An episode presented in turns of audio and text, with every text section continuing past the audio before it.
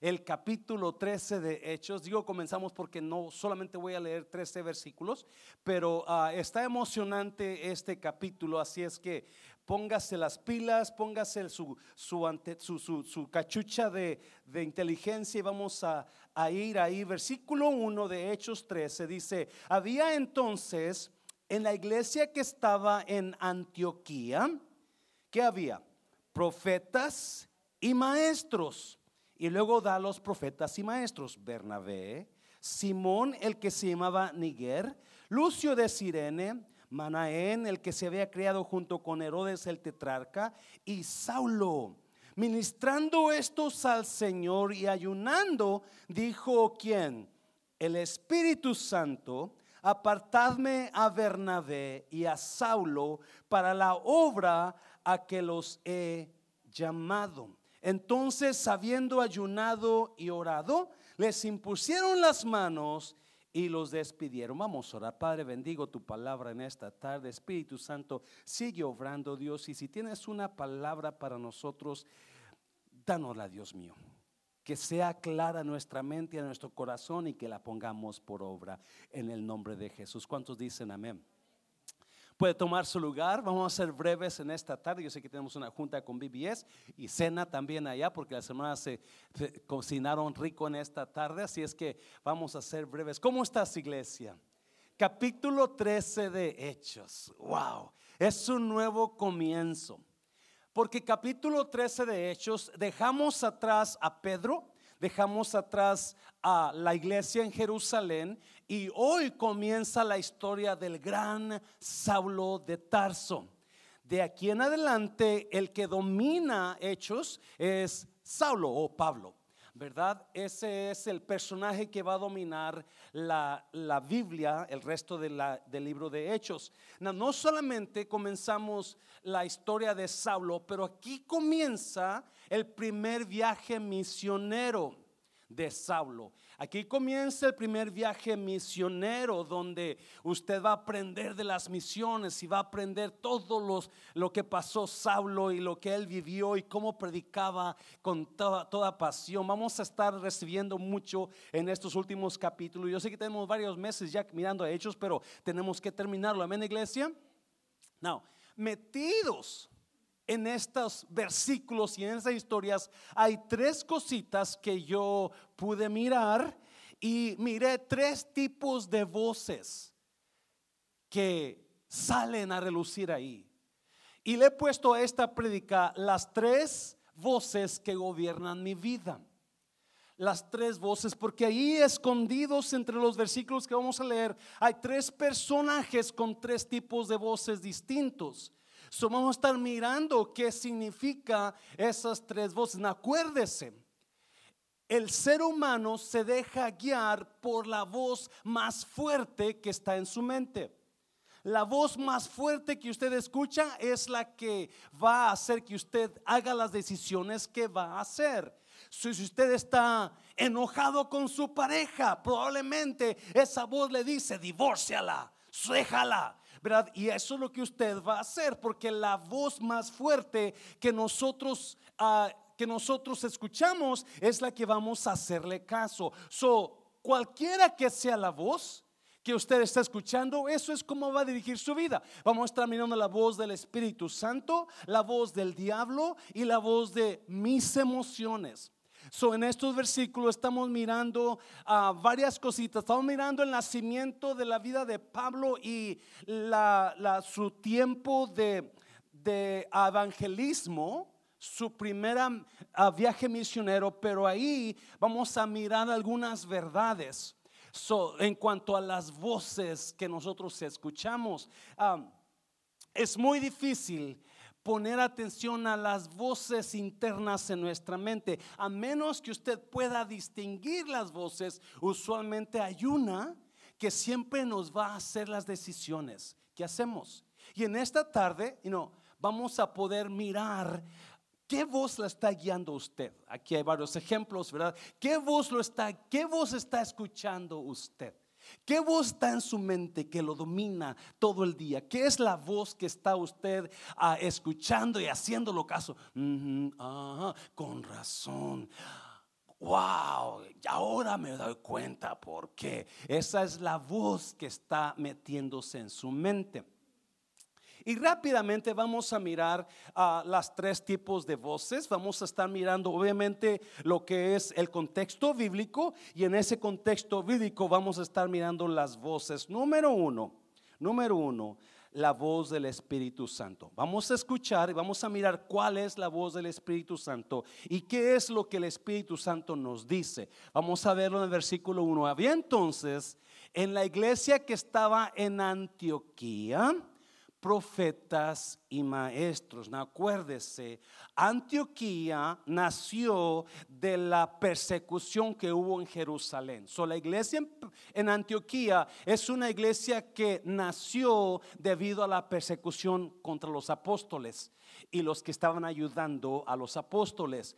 Pero Antioquía fue una iglesia vibrante, una iglesia que tiene mucha historia ahí en Antioquía habían profetas y maestros. ¿Por qué menciona el escritor Lucas que había profetas y maestros? Porque profetas y maestros eran usualmente los, los los dones más ejercidos en aquel tiempo. Los profetas eran los que daban la palabra de Dios al pueblo y para que para para poder desarrollar más profetas. Algunos profetas como Eliseo, como Elías, tenían escuelas para profetas. So ellos se enseñaban. So por eso la Biblia menciona había profetas y maestros. No, escuche bien, enseguida da cinco nombres de los profetas y maestros que había en Antioquía. Y esos hombres estaban listos para trabajar para el Señor.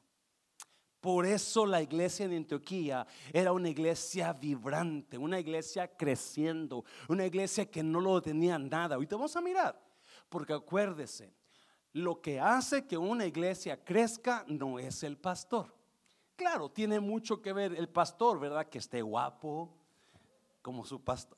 No, cómo predica el pastor, qué tal es que tenga humildad, porque hay pastores muy habladores, muy buenos para hablar, pero que se jactan de lo bueno que son. So usted va a poder notar el espíritu del pastor, pero lo que hace que una iglesia crezca y se expanda es la gente que está dispuesta a trabajar. Amén, iglesia. Una iglesia con gente que no quiere trabajar, probablemente es una iglesia muerta, es una iglesia que no desarrolla su, potencial. So enseguida da cinco nombres. Dice, había entonces en la iglesia en Antioquía profetas y maestros. Y luego primero da Bernabé. Bernabé es uno de los que escogieron para que tomara el lugar de Judas. No sé si usted se acuerda, capítulo 2 de Hechos, ¿verdad? O 3, capítulo 2 creo. Bernabé era el hijo de consolación. Y luego enseguida dice Simón el que se llamaba Niger. La palabra Niger significa negro. So, muy probablemente muchos creen que él era de Nigeria y era una persona negra. Algunos creen que él es la persona que cargó la cruz de Jesús. Algunos creen eso. Luego habla de Lucio de Sirene, no sabe mucho de él. Y habla de una persona, dice Manaén, el que se había criado junto con Herodes. El tetrarca, la semana pasada hablamos de los diferentes ah, Herodes, ¿alguien se acuerda? Y Herodes el tetrarca es el que mandó matar a Juan el Bautista. So, Obviamente parece que Manaén se crió junto con Herodes en la misma casa, nada más que Manaén aceptó al Señor y se fue para, para con los hermanos y Herodes se quedó en sus caminos chuecos, ¿no? So, es lo que dice. Y al último, el escritor Lucas dice, y Saulo. Son cuatro de ellos. Ah, y enseguida vamos a mirar la primer voz. Mira, versículo 2 ministrando estos al Señor y ayunando, dijo quién? El Espíritu Santo, apartadme a quién? A Bernabé y a Saulo para la obra a que los he llamado. Qué increíble, ¿no? Qué precioso esto. Now, si usted nota, dice que ministrando estos hombres al Señor. Lo leyó, ¿verdad? Lo está leyendo, ¿verdad? La mayoría de la gente viene a la iglesia a ser ministrados. Queremos recibir. Queremos que oren por nosotros. Queremos que nos pongan la mano y que caiga fuego del cielo y nos transforme en ese momento. Porque todo mundo quiere ser ministrado. Y no nos damos cuenta que para que Dios nos ministre a nosotros, primero nosotros tenemos que ministrarlo a Él. Alguien dice amén a eso. Y es, pastor, pero yo como ministro a Dios, es fácil. La alabanza y la adoración es un tipo de ministración a Dios. Cuando usted y yo alabamos y adoramos a Dios, estamos que ministrando a Dios. Por eso ahorita el canto, porque digno eres tú. Estamos ministrando, está diciendo lo precioso que Él es, lo digno que Él es. Eso es ministrar a Dios. Mucha gente la tiene toda chueca. Ellos llegan al final de la alabanza porque no quieren ministrar a Dios. Piensan que con las palabras van a ser ministrados. Sí, sí van a ser ministrados, pero usted no va a ser totalmente ministrado hasta que usted ministre. ¿Eh? Adiós, amén, iglesia. Dáselo fuerte al Señor, dáselo fuerte. So, acuérdese la próxima vez que digan, ah, voy a llegar hasta después de, la alabanza y adoración. Está, usted le está robando a su yo la bendición de ser ministrado totalmente por Dios. Porque para que Dios lo ministre usted, primero usted debe ministrarlo a Él. La administración de Dios se hace en adoración y oración y ayuno. ¿Lo ve ahí? Ministrando estos al Señor y ayunando. Y cuando ellos ministraron al Señor, cuando ellos, entonces, ¿qué pasó? El Espíritu Santo habló. Usted quiere escuchar de Dios, comience a ministrar a Dios. Usted quiere escuchar a Dios, comience a ayunar a Dios, comience a orar. En aquel tiempo, cuando alguien ayunaba, siempre había oración. Porque eso debe ser lo correcto. Cuando usted decide ayunar, debe también incluir la oración a su ayuno. So, si usted quiere escuchar de Dios, no haga decisión. Por eso es importante para mí este, esta palabra, porque ellos no hicieron decisiones atrabancadas, ellos ministraron al Señor para que Dios hablara. Amén, iglesia. Ya. So, vamos a estar mirando. ¿Qué dice? Le dijo, apartadme a Bernabé y a Saulo para la obra a que los he llamado. El llamado de pastorado, profeta, maestro, apóstol, evangelista, ese llamado lo da quien? Dios. No nos podemos poner nosotros mismos, porque si nos ponemos nosotros mismos o nos damos el título de, entonces muy probablemente vamos a fracasar adelante. Pero cuando es de Dios el llamado, no importa que venga tu vida, no importa qué demonio se levante, no importa cuánta gente te deje, Dios va a respaldar ese llamado siempre. Dáselo fuerte al Señor, dáselo fuerte. So, ministrándose al Señor y ayunando, dijo el Espíritu Santo: Apartadme a Bernabé y a Saulo para la obra a que los he llamado. ¿Cómo hablaría el Espíritu Santo? Ahí no dice. Ahí no dice que fue una voz audible, ahí no dice que fue una voz de truenos, solamente supieron, el Espíritu Santo está diciendo, quizás alguien habló en lengua, si alguien tradujo la lengua, el Espíritu Santo está diciendo que Saulo y Bernabé van a salir. ¿Y es? No sabemos cómo. Pero es importante que aprendamos a percibir y estar atentos y preguntar, ¿será Dios el que me está hablando? ¿Será Dios el que me dice que haga esto o será otra voz? Porque cada uno de nosotros guiamos nuestras vidas de acuerdo a las voces que, que escuchamos.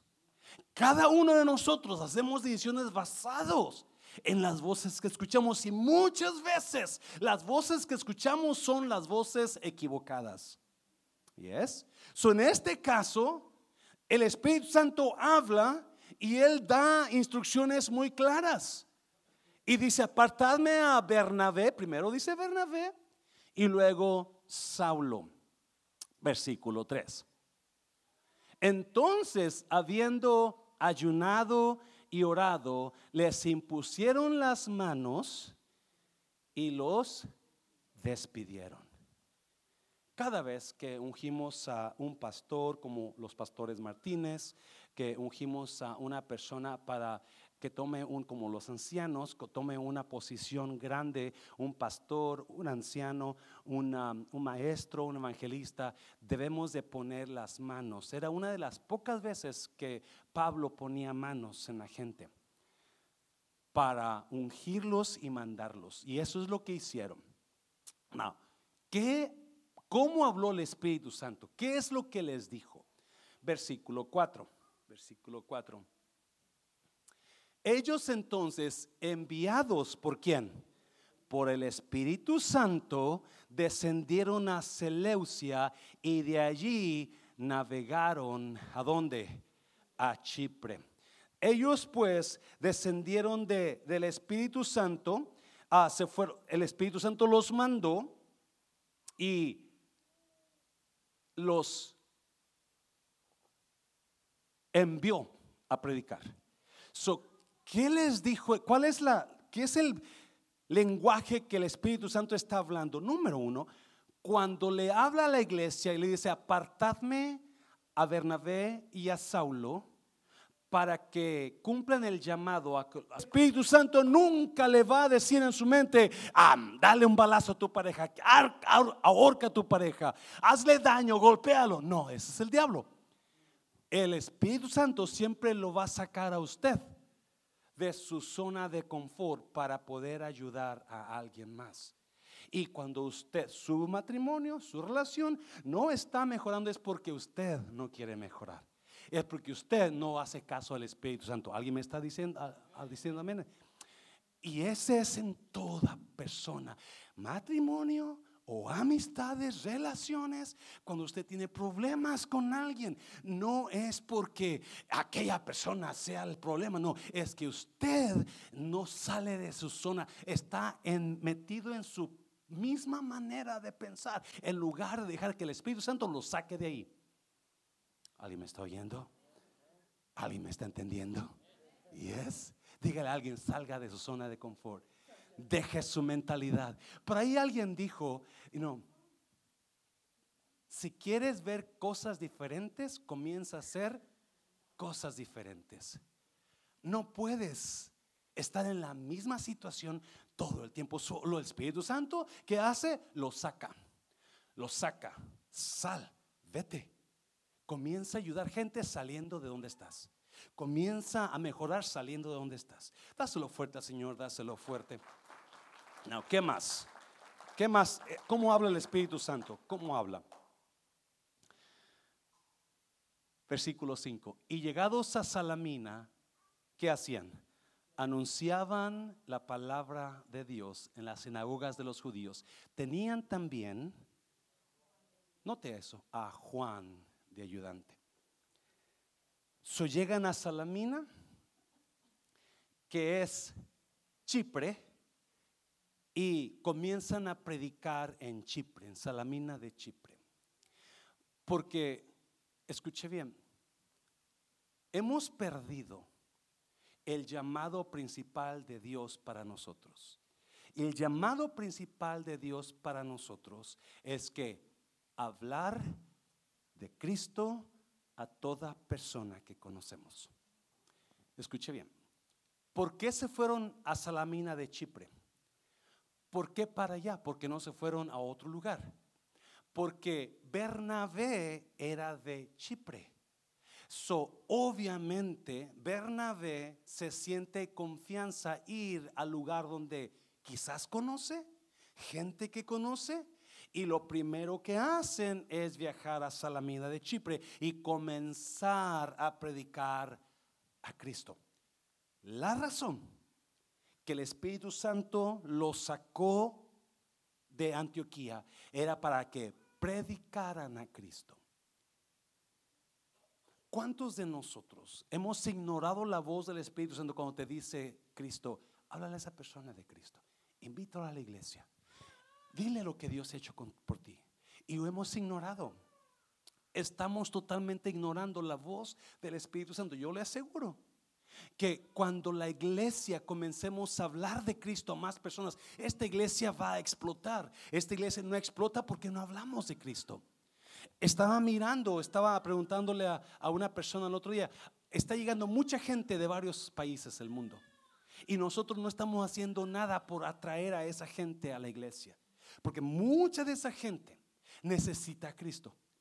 Están llegando de Honduras, de Venezuela, de El Salvador, de México, pero no estamos haciendo nada. el sábado pasado yo hablaba con alguien y decía, ¿qué podemos hacer para traer tu gente de tu país a nuestra iglesia? Porque eso es lo que necesitamos comenzar a poner atención. Amén, iglesia. No estamos haciendo el trabajo del Espíritu Santo, lo estamos ignorando. Y es tan increíble para mí que el Espíritu Santo le dice a la iglesia, apártame a Bernabé, apártame a, Saulo para que vayan a hablarle a la gente de Cristo. Dáselo fuerte al Señor, dáselo fuerte. yo no sé de usted, pero yo le animo para que comience usted a hablarle de Cristo a la gente. Invítelos a la casa, no se vaya al, al cielo con la mano vacía usted. Amén, iglesia. ¿A cuántas almas le hablaste? Me daba pena.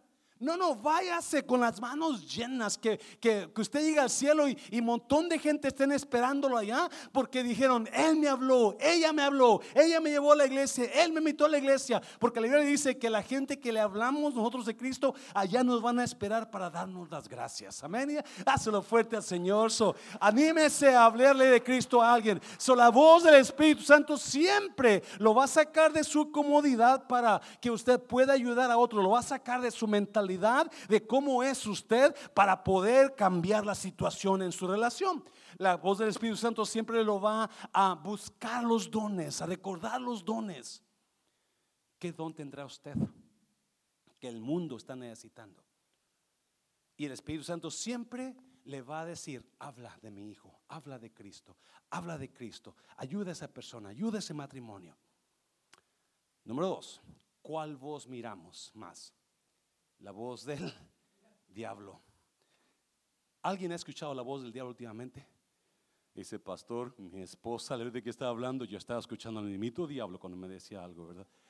Mira, mira. Y habiendo atravesado toda la isla hasta Pafos, hallaron a cierto que mago, ¿qué?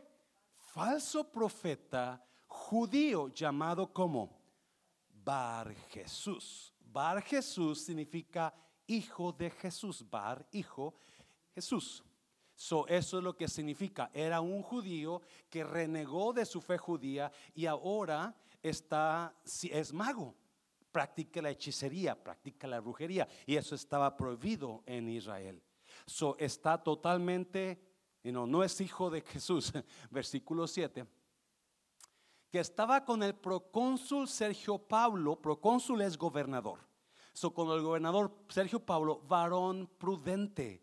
Este, no note, llamando a Bernabé y a Saulo, deseaba oír que la palabra de Dios. Acuérdese, cuando usted está queriendo hablar de Cristo, gente va a venir para que le diga a usted cómo mejoran su vida, cómo mejoran su matrimonio, cómo son salvos. So, cuando Sergio Pablo escuchó de Pablo y Sila y Bernabé, ahora quiere escucharlos, solo los trae. Now, mire qué pasa. Versículo 8. Pero les resistía quien?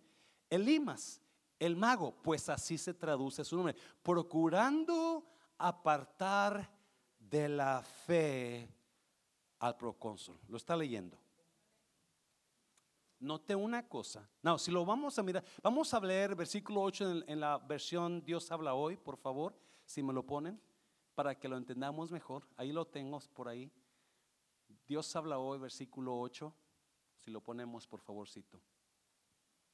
En, el, en la versión Dios habla hoy, ah, la Biblia dice que Elimas, ahí está, mira, uh, I'm sorry. Pero Elimas el hechicero, eso es lo que significa su nombre en griego, se entrometió y trataba de persuadir al gobernador para que qué? Para que no prestara atención a lo que Bernabé y Saulo decían. Lo primero que el diablo te va a hablar, la voz, estamos hablando de tres voces que gobiernan tu vida, la voz del Espíritu Santo, la voz del diablo. Y lo primero Bar Jesús, que es hijo de Jesús, no es hijo de Jesús, ahorita lo vamos a mirar, sino que es hechicero, es satánico, practica la hechicería. So, este hombre, lo primero que él trató de evitar es que el procónsul o Sergio Pablo escuchara, trataba de evitar que, Sergio Pablo pusiera atención a lo que Pablo y Bernabé decían. Lo primero que Satanás va a poner en tu mente es, no necesitas la, ¿para qué vas a la iglesia? No, hombre, no sirve eso. No, estás cansado, estás, estás enfermo. Mira cómo estás, te ves, te ves de 80 años. Descansa por amor de Dios. Y vas, va a comenzar el diablo a decirte para que no escuches la. Tienes mucho trabajo, tienes mucha ropa que lavar, quédate lava la ropa. No, hombre, pastor, es un hipócrita. ¿Para qué vas? Eso no. Y lo primero que Bar Jesús trató de hacer con Sergio Pablo, trataba de que él no pusiera atención a lo que Pablo y Bernabé decían, porque así trabaja el diablo. Desafortunadamente, mucha gente hace caso a la voz del diablo y se quedan en la casa. Se enojan con el hermano, ya no quieren venir a la iglesia, se ponen a verla, y no 100 mexicanos dijeron, yo no sé qué, qué, están mirando ahora, ¿verdad? Pero yo estaba mirando la, la, el otro día fui con Memo y ahí me puse a ver qué ricos tan pobres. Y me acordé de esa novela que salió hace años. Y dije, wow, qué padre estaba esta novela. Me gustaba mucho. La muchacha está bien guapísima por eso, ¿verdad? Pero, y quedamos y nos comenzamos a acomodar en lo que el diablo quiere. El diablo quiere que usted no venga a la iglesia. El diablo quiere que usted no escuche palabra. Porque sabe que si usted no escucha palabra, se va a enfriar. Se va a caer. Y lo que el potencial que Dios tiene en usted, se va a echar a la basura. Hazlo fuerte, Señor, hazlo fuerte, Señor. ¿Qué más? ¿Qué más dice el diablo? Dice, trataba de impedir que el gobernador que creyera. El diablo siempre va a tratar de que usted no crea en la palabra, que usted no diga, no haga nada, que no acepte a Jesús, que no venga la que no crea, que no sea salvo. Eso es lo que la voz del diablo va a hacer con usted. Es lo que la voz del diablo va a ponerle sentir. Hey, no hombre, ¿para qué ocupas eso? Mejor vete de vacaciones, vete a la laguna. Porque esa es la voz de Satanás hablando a su vida. Y mucha gente le escucha la voz del diablo. Escucha, hombre, estás bien acabado. Descansa, tómate unas medicinas, unas vitaminas y gárate vacaciones de la iglesia por un mes. Porque no quiere que usted sea salvo. ¿Qué más? ¿Qué más? Versículo 9. Entonces Saulo, que también es, ¿nota eso? El cambio. Saulo de Tarso es Pablo. De aquí en adelante usted ya no va a escuchar a Saulo. Usted escucha la palabra Pablo. Aquí es el cambio. Versículo 9 de capítulo 13 de Hechos. Es el cambio de Saulo a Pablo. Y aquí en adelante, cuando Lucas se refiere a Saulo, habla Pablo. Dice, entonces Saulo, que también es Pablo, lleno del Espíritu Santo, fijando en él los ojos. No te me gusta esto, me encanta. Porque ahora, ahora estamos llenos de otra cosa y no del Espíritu Santo. ¿De qué vino usted lleno hoy? ¿Ah? ¿De qué vino usted? Póngase a pensar, ¿cómo llegó aquí a la iglesia? Peleando con su pareja, lleno de enojo, lleno de rabia, lleno de flojera otra vez. Oh my God. Y tengo que estar aquí sin el pastor. Bueno,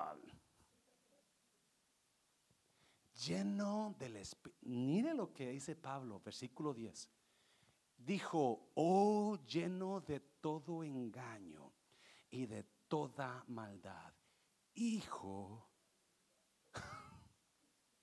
Now, Bar Jesús significa hijo de Jesús, ¿verdad?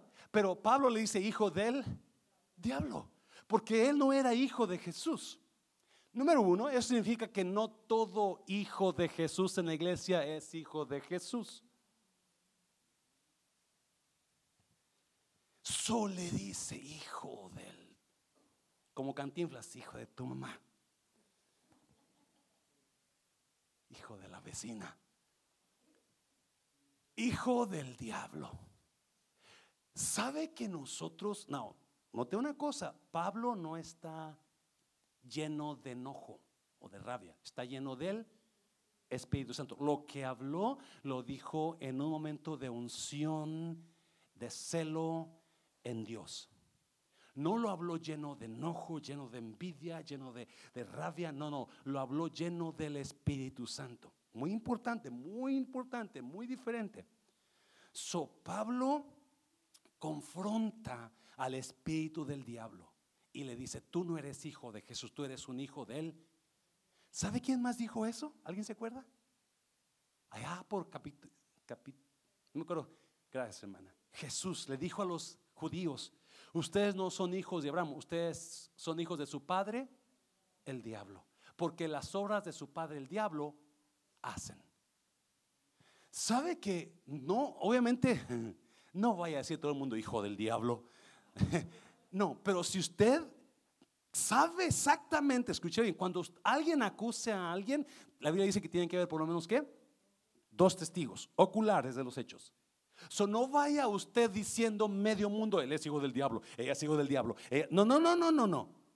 Eso se usa para las verdaderas personas que están tratando de evitar que alguien conozca de Cristo. ¿Cuántos conocen personas que con lo que dicen están bajando la fe de la gente? Son hijos del diablo. Todo lo que aparta a la gente de Cristo se denomina como hijo del diablo. Allá por Jeremías, Dios le habló a Jeremías y le dijo, todo profeta que te dé profecía donde digan, no busques a Dios, ese profeta debe morir, porque está hablando mentira. Todo profeta que aparte al pueblo de Dios debe morir. Es un falso profeta. Y este era un falso profeta. So, el apóstol Pablo le dice muy claro, hijo del diablo, enemigo de toda injusticia, no cesarás de trastornar los caminos rectos del Señor. Quiero que lo pongas, el versículo 10 en la palabra Dios habla hoy, ahora sí está ese Dios habla hoy, por favor, ahí está creo, para que lo entendamos. Y le dijo, mentiroso malvado, hijo del diablo y qué más? Y enemigo de qué? De todo lo bueno. El diablo lo va a tratar a usted de jalar con mentiras para que no reciba lo bueno de Dios. Se lo voy a repetir.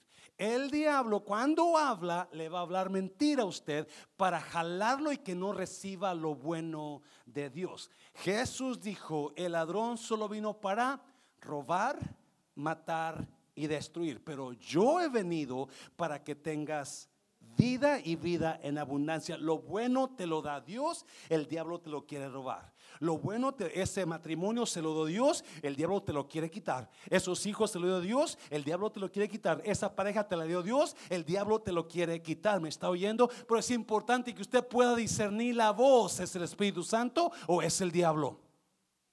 ¿Qué voz le está hablando en estos días a usted?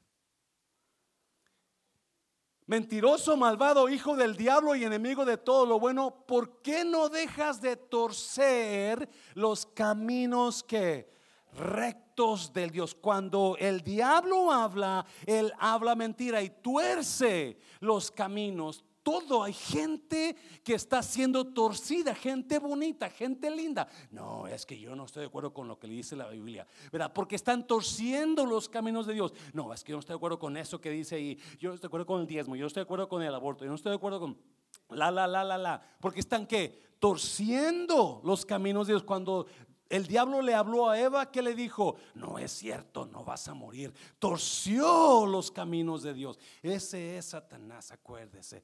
Dáselo fuerte al Señor, dáselo fuerte. No, número tres, ya voy a terminar. La última voz que guía nuestras vidas, la voz de mis emociones. Oh my God. Si hay algo que nos va a destruir la vida es cuando nos dejamos llevar por la voz de nuestras emociones. Si hay algo que nos va a evitar cumplir el propósito de Dios en nuestras vidas es la voz de nuestras emociones. Y en mi opinión, en mi experiencia, muchas veces la voz de mis emociones es más fuerte que la voz de Dios y más fuerte que la voz del diablo. ¿Alguien me está oyendo? Cuando un hombre deja a su mujer y se va con otra, él está escuchando la voz de sus emociones, destruyendo vidas, destruyendo familias enteras. Cuando una mujer deja a su esposo y a sus hijos y se va con otro, está escuchando la voz de sus y las del diablo también, obviamente. Pero si hay algo que nos va a echar a perder la vida, o dicen los colombianos, embarrar la vida, es las emociones. ¿Y es? Oh, yes. ¿Algún joven aquí dice amén? ¿O no tan joven? Yes, gracias hermana. Mira versículo 13. Habiendo zarpado de Pafos, Pablo y sus compañeros arribaron a Pergue de Panfilia. Pero ¿quién? Juan, apartándose de ellos, ¿qué hizo?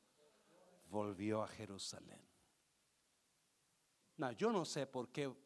La Biblia no dice que lo mandaron. La ley no dice que lo despidieron. Él se apartó. Él se fue. La Biblia no dice por qué se fue.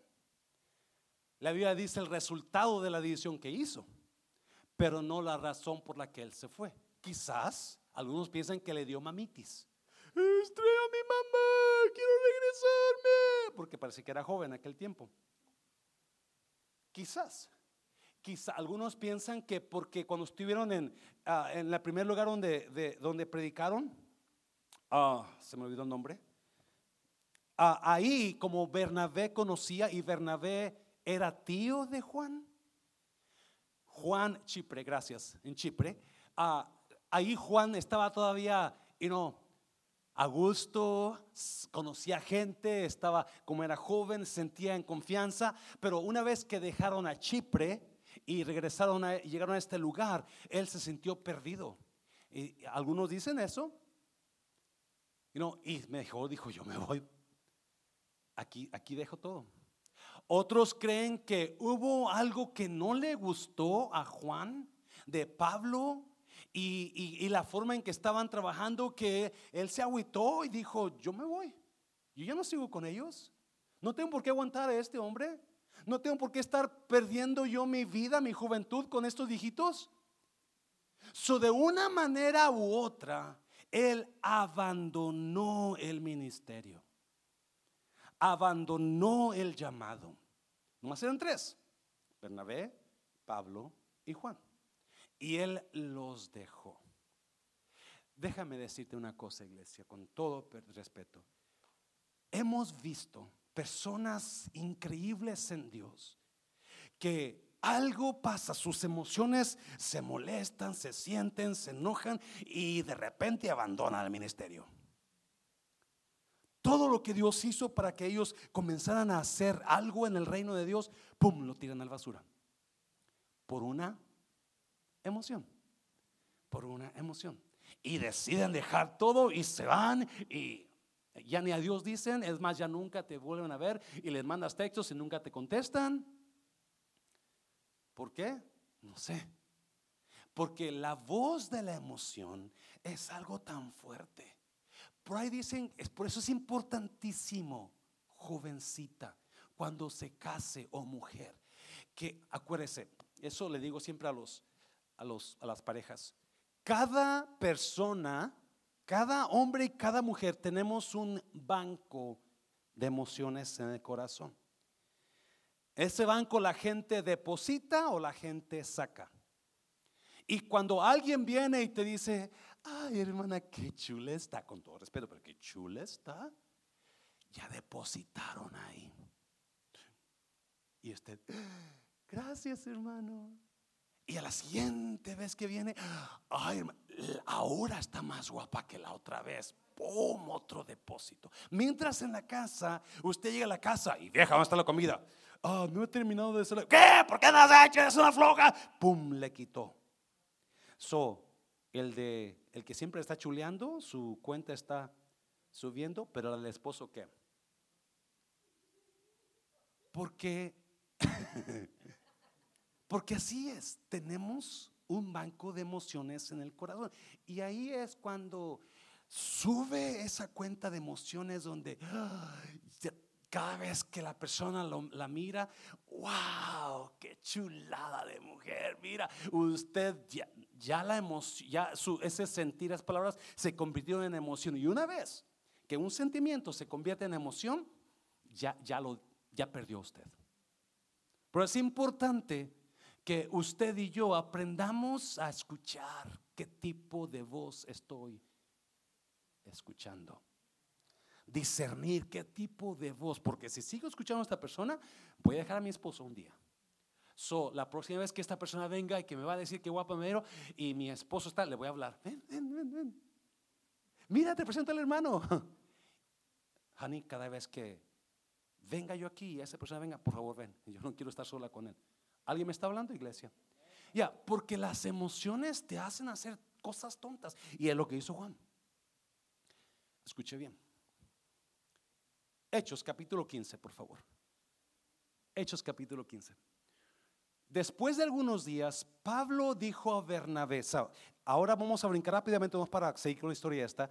A Pablo y Bernabé terminaron el primer viaje misionero y después quieren salir otra vez al segundo viaje misionero. So, Pablo, ya acuérdense, ya no dice Saulo, ahora es Pablo dijo a Bernabé, volvamos a visitar a los hermanos en todas las ciudades en que hemos anunciado la palabra del Señor para ver cómo están. Versículo 37.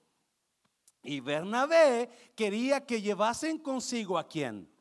A Juan, el que tenía por sobrenombre Marcos. No, ¿será este el mismo Juan? Bueno, vamos a mirar el siguiente versículo 38. Pero a Pablo no le parecía bien llevar consigo al que se había apartado de ellos desde Panfilia y no ha habido, había ido con ellos. So, ¿Es el mismo o no es el mismo? Yes, es el mismo. Juan, sobre llamado Marcos, es la misma persona. Y obviamente yo entiendo a Pablo, porque una vez que alguien te deja tirado el ministerio, ¿le vas a confiar otra vez? Como que no, ¿verdad? Porque te abandonó, ahí te agárratela como puedas, acuérdese.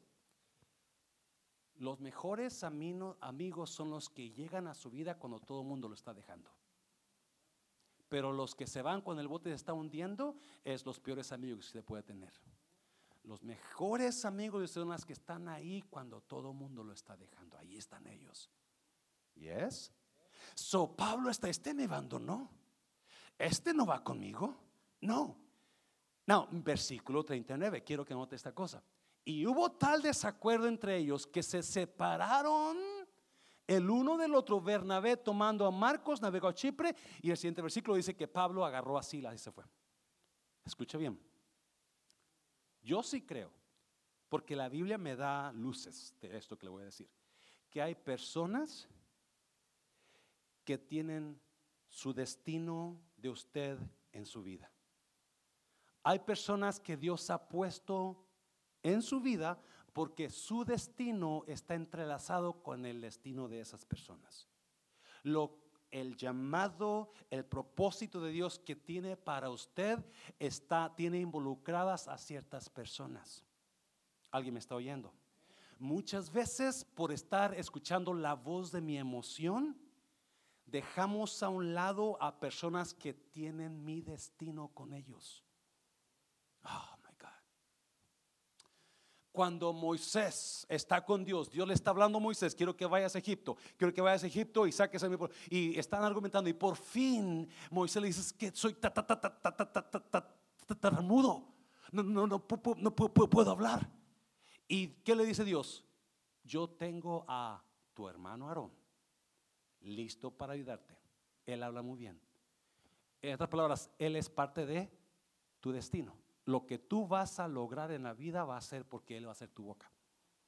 Cuando Moisés le dice a, Dios le dice a Moisés, hazme un tabernáculo, lo hace con ese tipo de madera, piedras preciosas, esto, oro, plata, la, la. Y Moisés, espérate, espérate Dios, yo, yo, no, yo no sé trabajar con plata, ni oro, ni, ni, nada de eso. Oh, no te preocupes, ya tengo a fulano y a mengano que les he dado espíritu de sabiduría cómo trabajar con eso, porque tu destino está entrelazado con su destino de ellos. ¿Alguien me está oyendo, iglesia? Capítulo 13, versículo, versículo 2, lo, lo usted lo leyó conmigo el Espíritu Santo dijo a la iglesia en Antioquía, apartarme a Bernabé y a Saulo. Dios los llamó a los dos. Alguien está aquí todavía. Dios lo, hay, hay, personas que Dios trajo a su pareja y usted está casada con esa persona o casado con esa persona porque es su destino de usted está entrelazado con el destino de esa persona. Y muchos por estar escuchando sus la voz de su emoción, la voz de su enojo, la voz de su desesperación, la voz, usted está tirando, así como Bernabé tiró el destino de él, porque de aquí en adelante usted jamás va a escuchar hablar de Bernabé.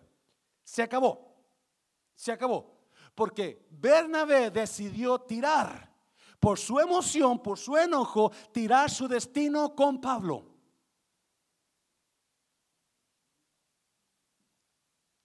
Noemi y Ruth. ¿Alguien se acuerda de Noemí y Ruth? Noemí le dijo a Ruth y a su, a su nuera Orfa, váyanse a su pueblo, yo me voy a regresar a Belén. Yo no tengo hijos para darles. Orfa le dijo, ok, te quiero mucho, pero ahí te guacho cucaracho. Pero ¿qué le dijo Ruth? No me pidas que me aparte ni te deje ni me abandone de ti, porque donde quiera que tú vayas, yo voy a ir, tu Dios será mi pueblo, tu Dios será mi Dios, mi pueblo, tu pueblo será mi pueblo, y donde tú mueras, ahí voy a morir yo. ¿Y qué pasó con Ruth? Dios la bendijo con un hombre rico, viejito pero rico, y un hijo que iba a ser el abuelo, bisabuelo de David. Jesucristo iba a salir de ahí. ¿Por qué? Porque hay personas, escuche bien por favor, que Dios tiene su destino conectado con esas personas. No lo pierda por un enojo. No lo pierda por una emoción, la voz de la emoción. Dáselo fuerte, Señor, dáselo fuerte. Ya termino con esto, ya termino con esto. Mire lo que me impacta. Capítulo 4 de 2 Timoteo. Pablo hablándole a Timoteo. Mira lo que le dice, procura venir pronto a verme. So, Juan se llamaba Juan y el sobrenombre era Marcos, ¿verdad? Versículo 10. Porque Demas me ha desamparado, amando a este mundo, y se ha ido a Tesalónica. Crescente fue a Galacia y Tito a Dalmacia. La vida de un pastor siempre va a ser así. Gente viene y gente se va. Gente viene y gente lo deja. Siempre, siempre, siempre. Y Pablo está hablando a Tito, vente, porque necesito, fulano se fue, sutano me dejó, la, la, la, la. Versículo 11, no, mire, mire. Solo Lucas está conmigo. Lucas escribió este libro. Toma a quién? Toma a Marcos y tráele contigo porque me es que útil para el ministerio. Wow. Acuérdese en el primer punto donde Dios, el Espíritu Santo habla, el Espíritu Santo siempre va a hablar para que usted ayude a los demás mejorando su vida. ¿Se acuerda? Usted tiene que salir de su comodidad para ayudar a los demás. Tiene que dejar esa actitud mugrosa que tiene para poder ser mejor esposo. Tiene que dejar esa actitud que tiene para poder ser una mejor esposa. Es la única manera que su relación va a mejorar es el Espíritu Santo hablando. La Biblia no habla cómo pasó con, qué pasó con Marcos y Pablo. Pero sí, cómo, cómo se reconciliaron. Pero sí podemos mirar que algo pasó en la vida de los dos donde dejaron su yo, dejaron su orgullo y decidieron ir a pedir que perdón, disculpas, quizás fue Marcos, yo no lo sé. Una cosa sí sé. Marcos cuando decidió dejar a Pablo y a Bernabé, él ni siquiera se daba cuenta lo importante de su ministerio. Cuando abandonó a Bernabé y a Pablo, él ni siquiera se daba cuenta. Sí, por ahí dicen que la mejor manera de predecir el futuro de alguien es mirar su pasado de alguien. ¿Alguien está aquí? En otras palabras, mi mamá decía de esta manera, y perdón la palabra, mi mamá decía, perro huevero, aunque le quemen él, hocico. Porque piensa que una vez que una persona agarra una maña, esa, esa persona eso es. Pero no es cierto. La Biblia me dice que perro huevero puede dejar de comer huevos. Amén, iglesia. El problema con mucha gente que le decía que me ha dejado, nunca han venido a decirme, hey, ¿cómo está pastor? Hey, ¿cómo está la iglesia? Por alguna otra razón. Porque se van a ir a otra iglesia. Acuérdese, la mejor manera de predecir el futuro es mirando el pasado. Y cuando se enfaden de esa iglesia, se van a otra iglesia. Cuando se enojen con el pastor de esa iglesia, van a otra iglesia. La, la, la. Y esa es la historia.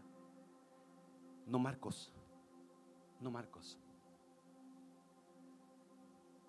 Algo pasó en la vida de Marcos que él dijo, no, yo voy a tener que ir a hacer las paces con Pablo.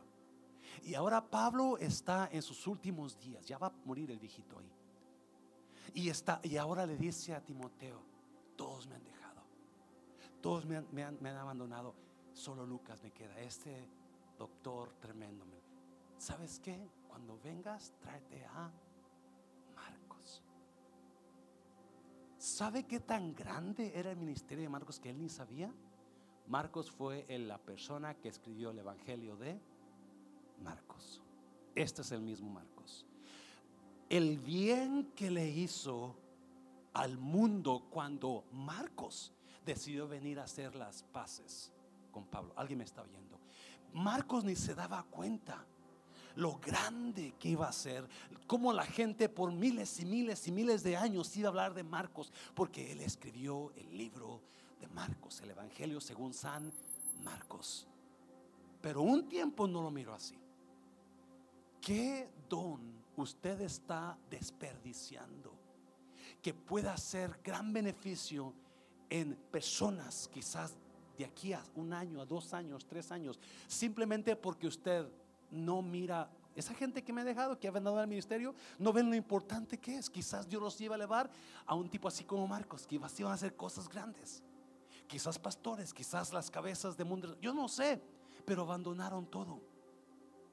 ¿Alguien me está oyendo? Marcos llegó el día, aunque el Espíritu Santo lo inspiró y comenzó a escribir el Evangelio según San Marcos. Allá afuera tengo una hoja. Si le puede pasar a Mari, por favor. Tengo una hoja porque el 27 de mayo a las 9 de la mañana, yo le con unos varones en el retiro, retamos a varones, si usted quiere servir a Dios, pásale y ponga su nombre aquí. Y varios varones pasaron. So, yo les llamé ayer, hey, ¿listos para servir a Dios? Y la mayoría dijeron, listos. So, el 27 de mayo vamos a tener un desayuno clase para esas personas. Cualquier persona que diga también yo quiero servir a Dios. Yo soy ese Marcos, pastor. Que no le doy importancia a mi ministerio, pero ahí voy a estar. Allá está una hoja, apunte su nombre para saber cuántos agua echarle los frijoles y así usted se venga. So, gracias, hermano. Queremos levantar nuevos servidores, gente que va a hacer increíbles cosas en el mundo de restauración y en el reino de Dios, que usted no sabe qué es lo que va a hacer Dios con usted. Póngase de pie, póngase de pie. Dame sol, María. ¿Qué voz está escuchando usted? ¿Qué voz está escuchando que quizás está desperdiciando? El tremendo Dios, don que Dios le ha dado a usted. Dios le ha dado a usted un don, no sé cuál será.